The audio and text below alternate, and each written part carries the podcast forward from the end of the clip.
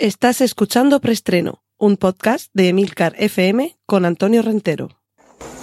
Bien, silencio todo el mundo. Motor. Sonido. Claqueta. Escena 1, toma primera. Acción. Bienvenidos una semana más a Preestreno, el podcast de Emilcar FM, donde cada semana repasamos las últimas noticias de cine y series de televisión. Recordad que en las notas del podcast tenéis todos los enlaces a posibles contenidos audiovisuales que menciono a partir de ahora, trailers, fotos, carteles y demás, así como el minuto en el que comienza cada una de las secciones que componen preestreno como esta primera con la que vamos a continuación, que es la sección de noticias. Cortinilla de estrella y vamos a hablar de, todavía es un rumor, todavía no sabemos si finalmente se convertirá en ya sabéis eso de los globos de oro son la antesala de los Oscars y a veces el rumor es la antesala de la noticia.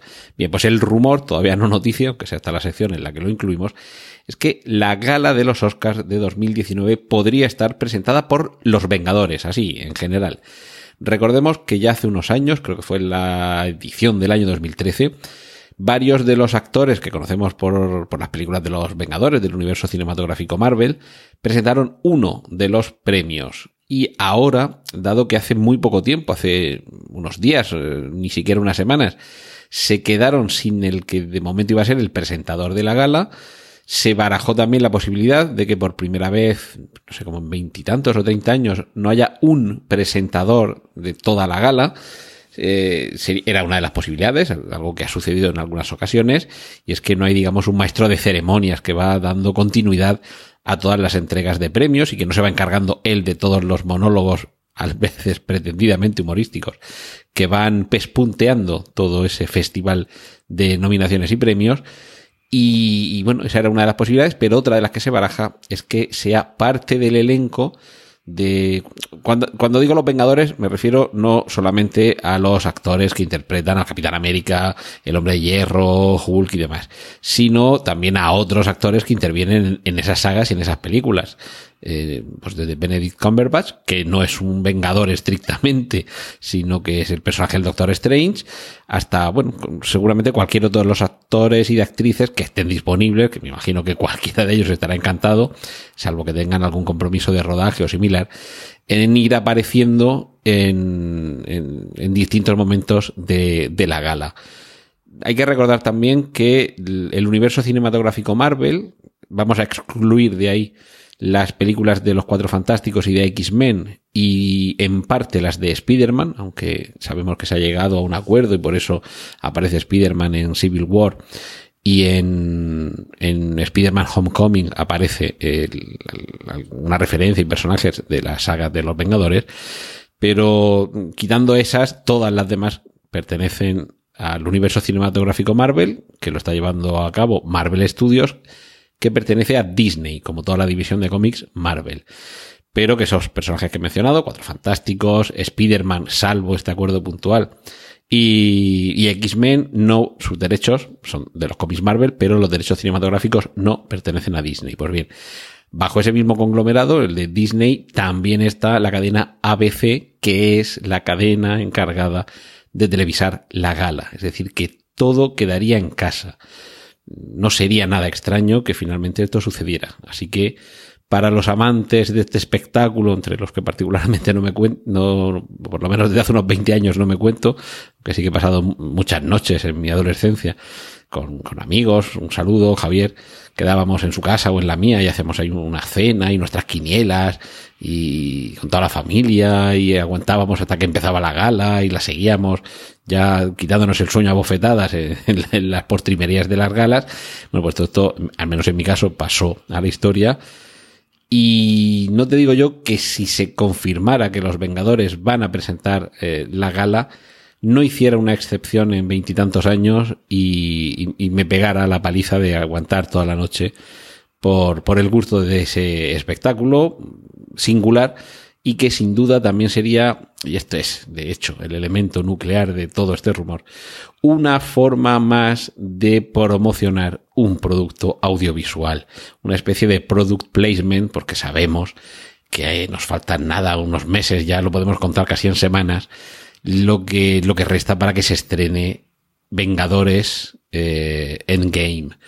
Veamos cómo termina esa fase 4 y desde luego más que vehículo de lucimiento sería vehículo de promoción total el hecho de que los Vengadores fueran los, en fin, los actores que participan en la saga, los Vengadores, fueran apareciendo en distintos momentos de la gala de los Oscars.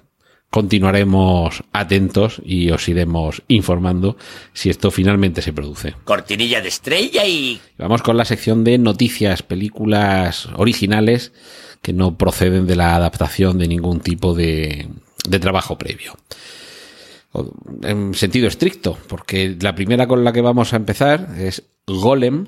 Eh, tenemos ya el tráiler a disposición de una película de terror soviético que nos pone eh, en la pantalla una nueva versión del origen de la leyenda judía del Golem, que ya en la literatura y en el cine, y me imagino que incluso en alguna serie de televisión, ya cuenta con adaptaciones previas. En este caso, más que la leyenda tradicional que hablaba de un rabino y el barrio judío de Praga como origen de este golem, nos vamos a ir a una granja y vamos a tener de por medio, bueno, perdón, no, no una granja, un ambiente rural, y vamos a tener de por medio las tribulaciones de una madre, vamos a ver también aquí todos los conflictos que tienen que ver con, con la maternidad y con la pérdida de los hijos, en fin, eh, busca un origen distinto, en cierto modo casi vinculado más a la brujería en el sentido que las mujeres eran las que eh, en determinados momentos históricos se les acusaba de brujería, más que, como digo, elementos más religiosos, eh, como es la, leyenda tradicional del golem,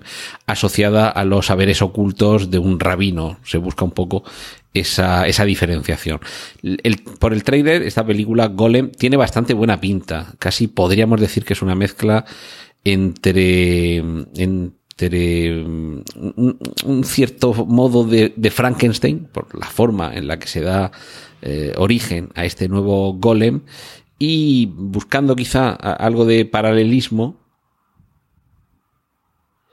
eh, quizá podríamos mencionar la película La Bruja, por eso antes he, hablado de una granja, que es donde transcurre la película La Bruja, y en esta ocasión no es tanto una granja como un ambiente rural. Si mezclamos un poco esas dos películas, La, Bruja, la película del año 2015, protagonizada por Anna Taylor Joy, y el elemento de creación de la nada, de, vida, de otorgar vida a un cuerpo que tenemos en Frankenstein, por ahí podríamos tener un poco los, eh, los mimbres con los que se elabora este cesto. Esta película, Golem, por, por el aspecto, no sé si llegará a estrenarse en salas cinematográficas, al menos aquí en España. La veo más bien como una película que, que seguramente aquí en España eh, irá directa a vídeo y que en algún momento podemos rescatar seguro en alguna plataforma de streaming. Así que de verdad echarle un vistazo al tráiler que tiene muy buena pinta y dejároslo por ahí apuntado que cuando esté disponible creo que mínimamente va a merecer la pena verla. Igual que merecerá la pena ver On the Rocks, porque supone el regreso casi tres lustros después, o más de tres lustros después, a, un, a una misma película de Sofía Coppola como directora y de Bill Murray como protagonista. Recordemos esa magnífica película, esa inolvidable película que es Lost in Translation, y que desde aquí retomo y refresco ese compromiso que en el anterior especial que tuvimos aquí en preestreno, el especial de, Navidad, con, con Belén, con, con Mamen, con Leticia, que sabéis que estuvimos hablando de Love Actually, y dijimos que quizá la siguiente película que deberíamos reunirnos para hablar de ella sería precisamente esa, Lost in Translation. Vamos a ver si podemos conseguirlo, seguro que sí. Pero, pero bueno, mientras tanto estos dos eh, creadores, ese es el nuevo trabajo que tenemos a la vista, On the Rocks, del que seguiremos informando porque bueno, es un proyecto que arranca ahora. Como también arranca dentro de poco un nuevo proyecto cinematográfico que llevará a la gran pantalla al personaje histórico de Cleopatra. Eh, quizá el, el, personaje histórico ya para todos ha adquirido el rostro de Elizabeth Taylor, y, Marco Antonio, pues no nos queda otra que, ver a Richard Barton con su rostro, pero, pero quizá eh, unos nuevos Marco Antonio y Cleopatra o Julio César, veremos a ver eh, con cuál de los dos personajes o incluso los dos aparezcan aquí. Quien sí que parece seguro que va a ser la intérprete femenina va a ser o Angelina Jolie o Lady Gaga. Serían estas dos las actrices cuyos nombres se están barajando para encarnar de nuevo en la gran pantalla a la reina de Egipto. Personalmente me decantaría más por Angelina Jolie, no porque Lady Gaga sea mejor o peor actriz que Angelina Jolie, sino porque sinceramente, y sin restarle méritos artísticos a Lady Gaga, se supone que Cleopatra era de una belleza arrebatadora y si tenemos que comparar estrictamente en ese campo a estas dos actrices, creo que de calle sale ganando Angelina Jolie. Pero, pero bueno, de nuevo, eh, como está todo entre estos dos nombres, eh, anunciamos dentro de unas semanas o unos meses, cuando se sepa algo, quién ha sido finalmente la ganadora, si es que es alguna de estas dos, que igual luego resulta ser una tercera la ganadora. Edgar Wright, este fantástico, fabuloso director británico, guionista también. Algunas, algunas películas en las que él no ha intervenido como director llevan su, su impronta, como puede ser el caso de Ant-Man, porque precisamente él originariamente iba a dirigirla, aunque luego en el guion se, se cambiaron bastantes cosas, pero, pero todavía queda ahí su huella. Es alguien de, del que siempre es interesante ver sus nuevos trabajos. Y ahora mismo, todavía sin título, todavía sin que sepamos el argumento, lo que sí que sabemos es que está preparando un thriller de terror. Recordemos que ha tenido este director algunas incursiones previas en forma de comedia, también es cierto, en este, en este género. Desde el fin del mundo a los zombies han sido lugares que ha visitado en su filmografía, pero ahora parece que, que, se lo iba a tomar en serio. Es decir, en principio parece que no sería una comedia, sino un thriller de terror serio. Probablemente sea muy difícil que una película de Edgar Wright no contenga algún elemento de humor, pero parece ser que estrictamente no va a ser una comedia. Como tampoco es una comedia level 16, nivel 16, una película cuyo tráiler os ofrezco el enlace al mismo en las notas del podcast y que nos traslada a un curioso internado casi podríamos decir que distópico donde las adolescentes que están en él recluidas tienen que someterse a una dura disciplina y donde desde muy pronto empezaremos a sospechar que algo algo oscuro, algo ominoso se esconde ahí. Es decir, película de intriga y seguramente con algún elemento de, seguramente de ciencia ficción, probablemente, que nos está acechando a la vuelta de la esquina. Como también nos acechan los dos últimos trailers de los que os voy a hablar esta semana, para que vayamos anticipando dos películas. Una de ellas, Beach Bum, escrito Beach como playa y Boom, B-U-M, es eh, la película cuyo tráiler ya podemos ver con un Matthew McConaughey eh, en una historia de lo más de lo más desenfrenado y descerebrado. Una, una, película seguramente para no tomársela en serio, pero para disfrutarla por todo el, ¿cómo decirlo? Bueno, la locura desatada que, que, que, se intuye en su, en su trama y su metraje. Y finalizamos con una cosa curiosa, una película que se titula Trading Paint, en la que vemos a John Travolta como jefe de un equipo de, de carreras de coches acompañado nada menos que de Shania Twain. Está, ha intervenido en un par de películas, pero bueno, sobre todo Shania Twain es, es cantante. La conocemos los que ya tenemos unos años por algunos de sus éxitos de hace ya unas cuantas décadas, pero en fin, parece que, que con la edad ya lo que va teniendo es, eh, su lugar como, como mujer guapa y madura al lado de Travolta en esta película que tiene tintes tanto familiares como deportivos y que dudo, dudo, como os comentaba antes con Golem, cerramos un poco así esta, esta sección, casi el, el, círculo vuelve a encontrarse a sí mismo. Eh, dudo que esta película llegue a estrenarse en salas comerciales de cine. Seguramente es una de esas películas que veremos en alguna plataforma de streaming o alguna tarde de fin de semana en televisión. Pero de momento lo que sí que podéis ver es el tráiler. Cortinilla de estrella y... Y vamos con la sección de remakes y secuelas. Jason Reitman, es el hijo de Ivan Reitman, va a dirigir la nueva película de Cazafantasmas de la que ya tenemos un teaser. Es decir, ya sabéis, los teasers no se ve gran cosa porque es que esta película todavía no ha empezado ni a rodarse, ni se ha cerrado el casting y por supuesto el guion no está todavía terminado. Es decir, sabemos que se va a hacer, pero todavía no sabemos cómo, ni, ni qué, ni con quién. Esto además ha generado una, una controversia con alguna de las protagonistas de Cazafantasmas 3, esa versión que nos llegó este año pasado, me parece que fue este año pasado, que, que estaba protagonizada por un elenco íntegramente femenino que no funcionó nada bien en taquilla, pero es que tampoco era una película demasiado estimable. Y, y claro, si ahora esta es Cazafantasmas 3, esta nueva película, pues claro, ya se quejan como diciendo, a ver, no éramos nosotras las de Cazafantasmas 3. En fin, ya tenemos ahí una pequeña polémica servida. Bueno, Misión Imposible.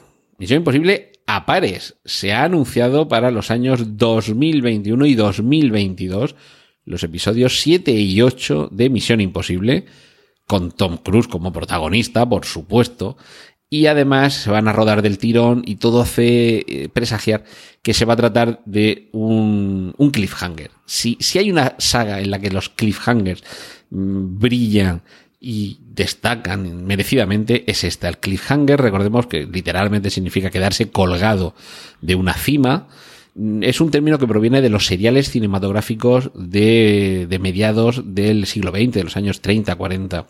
Y viene literalmente de esas películas en las que había una persecución, un carromato, por ejemplo, se desbocaba, eh, se precipitaba por una ladera de una montaña y el protagonista quedaba agarrado, o el protagonista o la protagonista, la damisela en apuros, quedaba agarrada de unos eh, matorrales que colgaban sobre el abismo y ahí se cortaba esa entrega del serial hasta la semana que viene. Es decir, que se quedaba colgada de la cima, cliffhanger, la acción hasta la semana que viene. Esto es algo que en el cine y sobre todo en las series de televisión estamos cada vez más habituados a verlo, sobre todo en determinadas series, pero casi siempre, incluso en literatura, en determinado tipo de literatura, tienes que mantener al espectador pegado y con ganas de seguir, y el cliffhanger lo que posibilita es dejar la trama o la acción en un punto álgido que lo interrumpimos, posponemos la resolución del clímax para mientras tanto ofrecer un interludio con parte de la acción que se está desarrollando en otro lugar o en otro espacio o en otro tiempo. Esto que en muchas ocasiones se ha convertido en un arte, precisamente Misión Imposible es más que probable que sea esto lo que tengamos en, en, Misión Imposible 7 para esperar la resolución en Misión Imposible 8. Esto lo hemos visto en películas como Regreso al Futuro 2, que sabíamos que continuaba con la 3, o en Matrix Reloaded, que sabíamos que continuaba en Matrix Revolutions. Es decir, bueno, Los Vengadores, eh, hemos estado hablando hace un, un, ratito de Los Vengadores, Infinity War finaliza en un cliffhanger que desembocará y se solucionará en Los Vengadores eh, Endgame. Pues esto es lo que seguramente sucederá con Misión Imposible 7 y 8. Y como cosa curiosa, cuando se estrene Misión Imposible 8, Tom Cruise tendrá, no sé, a la memoria no sé si es uno o dos años más que John Boyd en la primera Misión Imposible. John Boyd era, eh, bueno, el, el, ese actor es padre de Angelina Jolie, de quien acabamos también de hablar, y era eh, el actor que interpretaba en la primera eh, entrega cinematográfica Misión Imposible al miembro más mayor de, del grupo. No deja de ser curioso que hayan pasado tantos años, que hayan pasado tantas décadas y que siga siendo alguien con esa edad el centro de atención pero claro, a John Boyd lo veíamos un personaje, digamos, con poca acción. Creo que lo más, los dos momentos en los que tenía más acción era cuando se dejaba caer al, río en el puente de, de, Carlos en Praga. Y bueno, evidentemente en la parte final, esa persecución sobre el techo del tren de alta velocidad de camino al, al túnel del Canal de la Mancha eso era lo más arriesgado que tenía que hacer un actor que ya entonces tenía, me parece que era unos 60 años y, y, eso era lo más arriesgado en cuanto a acción que tenía que hacer, pues imaginaos qué es lo que nos espera todavía con un Tom Cruise que aún a sus cincuenta y pico años continúa en las últimas entregas de Misión Imposible, siendo él quien protagoniza sin dobles, con todas las medidas de seguridad pertinentes, pero sin dobles ni trucos de ordenador, eh, escenas de acción más que arriesgadas. Pues ahora vamos a tener dos entregas seguidas. Continuamos con, con, hemos hablado, fíjate, de, de, Regreso al Futuro, pues CMX, Roger CMX, va a dirigir el remake de Las Brujas, también una, una película de esto, pues del año ochenta y tantos, creo que era Angelica Houston, la que, una de las protagonistas, y Beth Midler, las protagonistas de esta película, de la original, y ahora va a ser eh, CMX, quien dirige el remake, con Anne Hathaway como villana. Y por último, finalizamos con el primer tráiler de John Wick 3, Parabellum, visualmente espectacular, de nuevo esas eh, fastuosas coreografías, esa, esa ambientación, mm, en fin, asombrosa, una saga que no parece decaer y quizá ahí tengamos a, a Keanu Reeves retomando uno de esos papeles que puede alargar durante unas cuantas entregas más si continúan contando con, con guionistas más o menos ocurrentes. Y por último, esto ya es eh, noticia muy de casi de última hora. Eh, el hijo de James Gandolfini ha sido elegido para interpretar al joven Tony Soprano en la película que se está que se está preparando, este, este, esta precuela que se está preparando para que sepamos qué es lo que sucedió antes de que Tony Soprano fuera el Tony Soprano que todos conocemos. En este caso, en lugar de en serie de televisión, va a ser en película.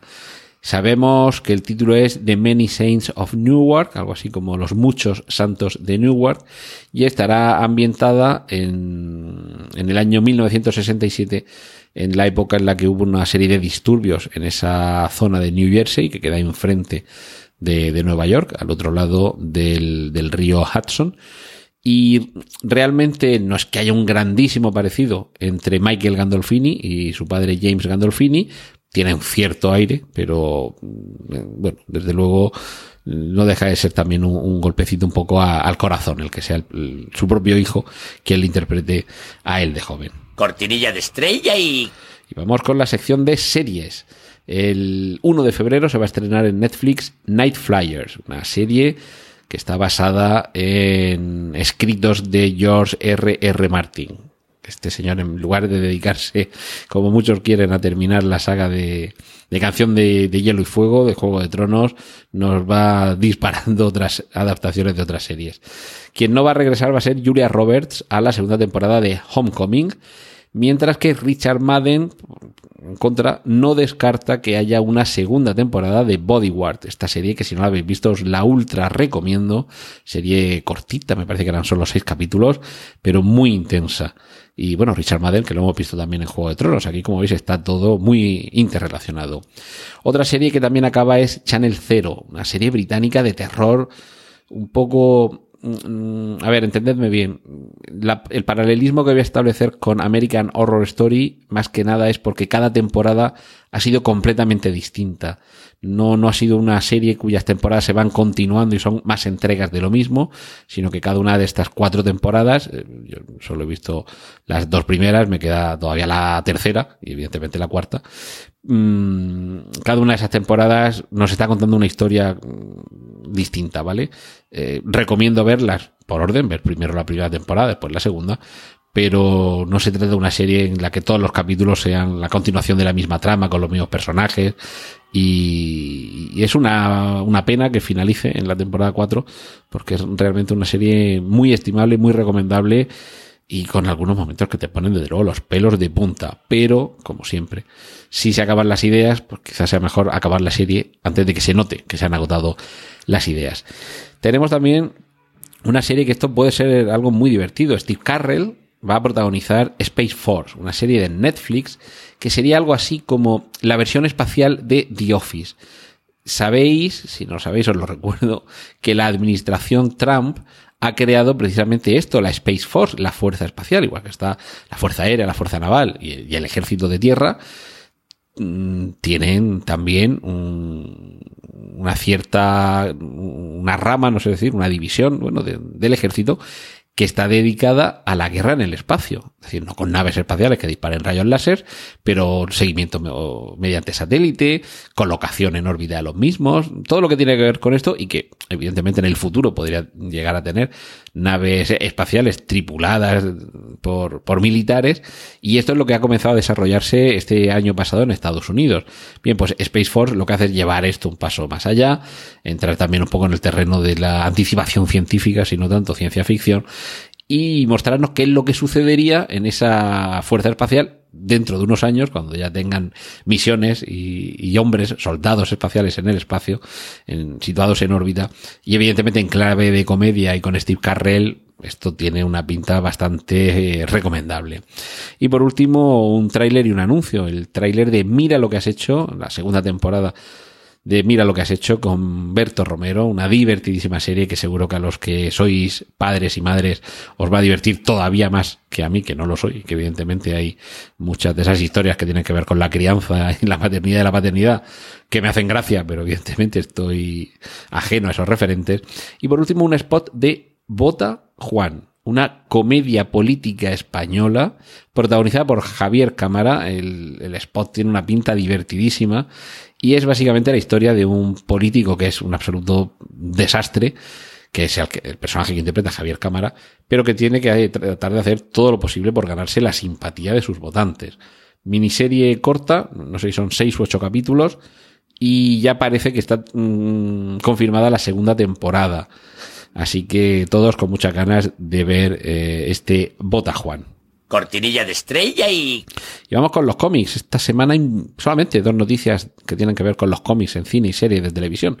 Por un lado, mmm, Sandra Bullock va a ser la protagonista de Renacida, una película que va a producir Netflix y que se basa en el cómic del mismo título debido al ingenio de Mark Millar y al arte de Greg Capullo. Sí, debería pronunciarse Capullo porque será italiano, pero los que llevamos leyendo cómics desde poco después de que muriera Franco, para nosotros este hombre siempre ha sido Greg Capullo.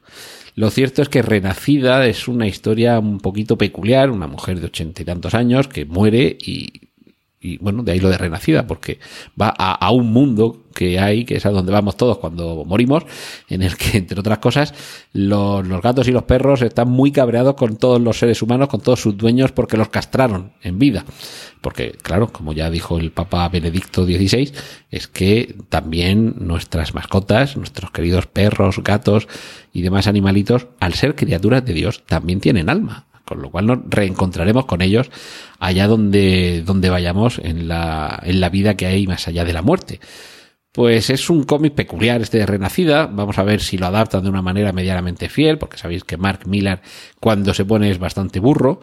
Y de momento eso es lo que hay, la confirmación de que va a ser Sandra Bullock la protagonista con lo cual infiero que es más que posible que la protagonista ya no tenga ochenta y tantos años. Y finalizamos con un nuevo tráiler de American Gods, de la temporada segunda de esta adaptación. Que, que por cierto, fíjate, pues está mal colocada, porque lo he puesto aquí en adaptaciones de cómics, pero American Gods es un libro.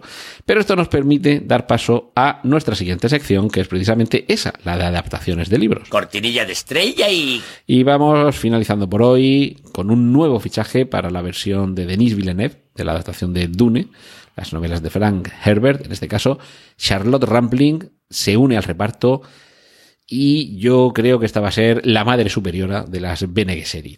Tiene toda la pinta. Trailer recomendable, esta serie va a estar, yo creo que va a estar muy bien, una serie que se titula Nancy Drew, que adapta una serie de novelas para jovencitas adolescentes con, con una protagonista pues, de, de, esa edad que va eh, investigando misterios y resolviendo eh, asuntos un poquito oscuros. Y la serie digo que va a tener, que va a estar muy bien porque han actualizado. No me he leído las novelas, pero vamos, he estado buscando en internet de qué iban y, y algunas de ellas, la ambientación y demás. Creo que la han, han creo que han captado bien el, el, espíritu que parece que mantenía esa serie, pero además es que lo mejor es la protagonista, porque me imagino que es la chica de la que todos los que hubiéramos tenido 12 años nos habríamos enamorado. Es eh, la protagonista de It, la protagonista femenina de, de, esa película que dejaba deslumbrada tanto a los, a los protagonistas de la misma como a muchos que, que, que descubrimos precisamente lo, lo bien que se desenvolvía Sofía Lilis en, ante la pantalla y que además que sea una serie en la que va a ser ella la protagonista y que parece que es una, una prometedora actriz por su, por su juventud y su talento, es posible que le venga a ella muy bien porque asiente su carrera y al mismo tiempo a nosotros como espectadores nos permita disfrutar de algo que aunque originalmente quizá estaba destinado a un público más joven, eh, seguramente ahora se podrá disfrutar teniendo algo más de 12 o 14 años. Y finalizo con dos noticias que particularmente me encantan. Seguramente aún no sabéis por qué se titula el, el capítulo de esta semana El podcast que cayó del cielo. En unos segundos lo vais a saber. Pero bueno, la penúltima noticia de hoy, Max Mikkelsen nos eh, cuenta que Aníbal, la serie Aníbal, está buscando una nueva plataforma para regresar mientras se negocia la adquisición de los derechos de El silencio de los corderos. Mm, si recordáis, ya al final de la serie Aníbal también se nos estaban contando eh, sucesos que en las novelas de Thomas Harris se, se narraban en, en, la novela del Dragón Rojo, que cuenta con dos adaptaciones cinematográficas, una homónima del Dragón Rojo de Brett Ratner y otra muy anterior titulada Manhunter, que, que protagonizaba Brian Cox como, como Aníbal Lecter y John Peterson, el, el actor que interpreta a Grissom en CSI Las Vegas, como, como el investigador del FBI. Eh, ahora lo que se trataría sería de que regresara el personaje de Aníbal y que ya se nos contara aquello que la película y la novela del silencio de los corderos, bueno, la película se llama El silencio de los inocentes, perdón, la novela se llama El silencio de los inocentes, eh, ahora se trataría de que esos hechos no los contaran en formato serie, y que además Aníbal Lecter estuviera interpretado por Max Mikkelsen. Esperemos que lo logren y esperemos poder disfrutar con ello. Y ahora es cuando concluimos. ¿Por qué el episodio de esta semana se titula El podcast que cayó del cielo? Pues se titula así por un relato que escribió el autor Howard Phillips Lovecraft, que se titula, él se titulaba El color que cayó del cielo y que ya sería la tercera vez que esta historia, escrita en el año 1927, llegaría a las pantallas. En concreto, seguro que la, la, versión que todos conocéis era la que protagonizaba como actor Stephen King en la película Creepshow, en la que veíamos como un granjero se iba contaminando con un moho que había surgido en su granja y que estaba relacionado con eso, con la caída de un meteorito.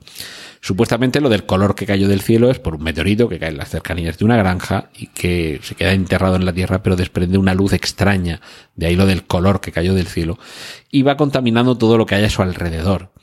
Si esto suena es porque también lo hemos visto en, eh, en el cine, en Tommy Knockers, una película basada en una novela homónima de Stephen King y que también tiene que ver con esto, con algo que procede del espacio y que va contaminando todo lo que hay alrededor.